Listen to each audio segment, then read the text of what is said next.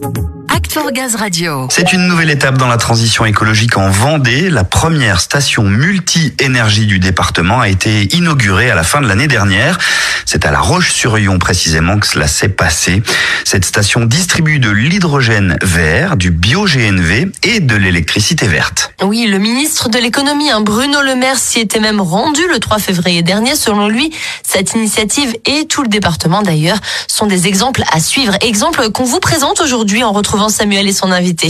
Et pour nous parler de ce grand pas dans la transition énergétique franchi à La Roche-sur-Yon, une véritable innovation Made in Vendée, saluée par le ministre de l'économie Bruno Le Maire en déplacement dans la région il y a un mois à peine. Je suis avec Laurent Sorin. Bonjour Laurent. Bonjour. Laurent, vous êtes en charge de la mobilité chez Vendée Énergie. Vous avez développé cette station multi-énergie à La Roche-sur-Yon. Sur ce projet, on peut le dire, vous misez sur les énergies vertes et clairement sur le mix énergétique. Oui, tout à fait. C'est vraiment euh, l'enjeu pour nous au niveau de la Vendée. C'est vraiment le choix euh, que l'on a fait au niveau du syndicat d'énergie.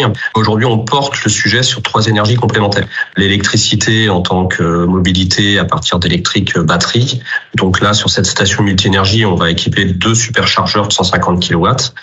Le biogaz, parce qu'on pense qu'il y a aussi un sujet important avec les unités de méthanisation vendéennes qui nous permettent aujourd'hui de produire ce biogaz localement et de pouvoir l'utiliser pour des camions, des bennes à ordures, des bus, des autocars.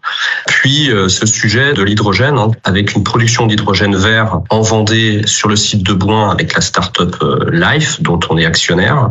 Cet hydrogène produit à partir d'électrolyse d'eau de mer, hein, donc que l'on va dessaler, puis passer en électrolyseur. Et cet hydrogène qui va arriver sur nos stations pour alimenter, alors dans un premier temps, un bus de ville, mais bientôt des bennes à ordures, des véhicules utilitaires et des camions qui sont actuellement en cours de rétrofit sur une société qui s'appelle Ineo, qui transforme des camions qui roulent aujourd'hui avec des moteurs diesel en camions électriques équipés d'une pile à combustible et de bouteilles d'hydrogène. Alors on le rappelle, cette station multi-énergie est la première de cette envergure en France.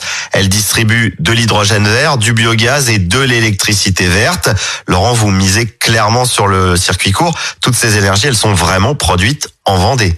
Oui, tout à fait. C'est vraiment l'enjeu. On a cette chance en Vendée, c'est qu'on a du vent et du soleil. Donc, on a depuis plusieurs années développé des solutions à partir d'éolien et de photovoltaïque. Donc, notre électricité renouvelable s'oriente très facilement sur cette solution d'électricité batterie.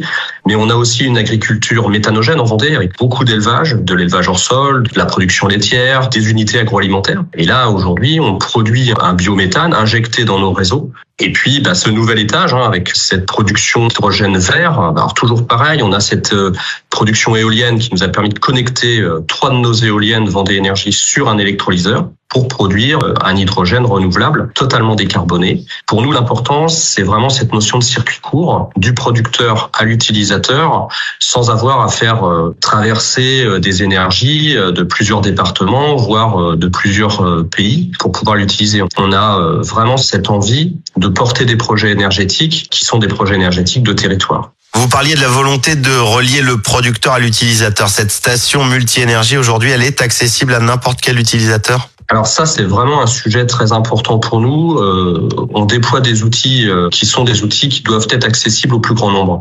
Ces stations sont des stations publiques. N'importe quel utilisateur, n'importe quelle personne qui demain voudra utiliser un véhicule électrique, gaz ou hydrogène pourra venir faire le plein sur notre station avec un moyen de paiement euh, tout à fait euh, simplifié, soit une carte bleue, soit une carte euh, qu'il aura auprès de l'opérateur. Donc là, à l'heure actuelle, on peut venir se fournir quel que soit son besoin énergétique. La station est opérationnelle sur la partie superchargeur et bio-GNC. C'est une station qui va pouvoir faire fonctionner le premier bus hydrogène sur la ville de La Roche-sur-Yon. Les événements internationaux ne vont pas permis de pouvoir avoir tous les matériels en temps et en heure. Par rapport à un sujet de cette ampleur, c'est déjà un exploit d'avoir sorti cette station en presque 12 mois. Oui, et vous n'avez pas été le seul. De nombreux secteurs ont été impactés par cette pénurie de matériaux. Mais ça y est, la station, elle est en service et le concept fait même des petits. Un deuxième projet de station multi-énergie est en développement au Sable d'Olonne, ainsi que sur la ville du Mans. Bravo pour cette belle initiative, ces initiatives même, et merci de les avoir partagées avec nous, Laurence. Hein. Ah, merci. Oui, merci à vous. On aura bien sûr l'occasion de reparler de ces deux projets en cours au Sable d'Olonne et au Mans.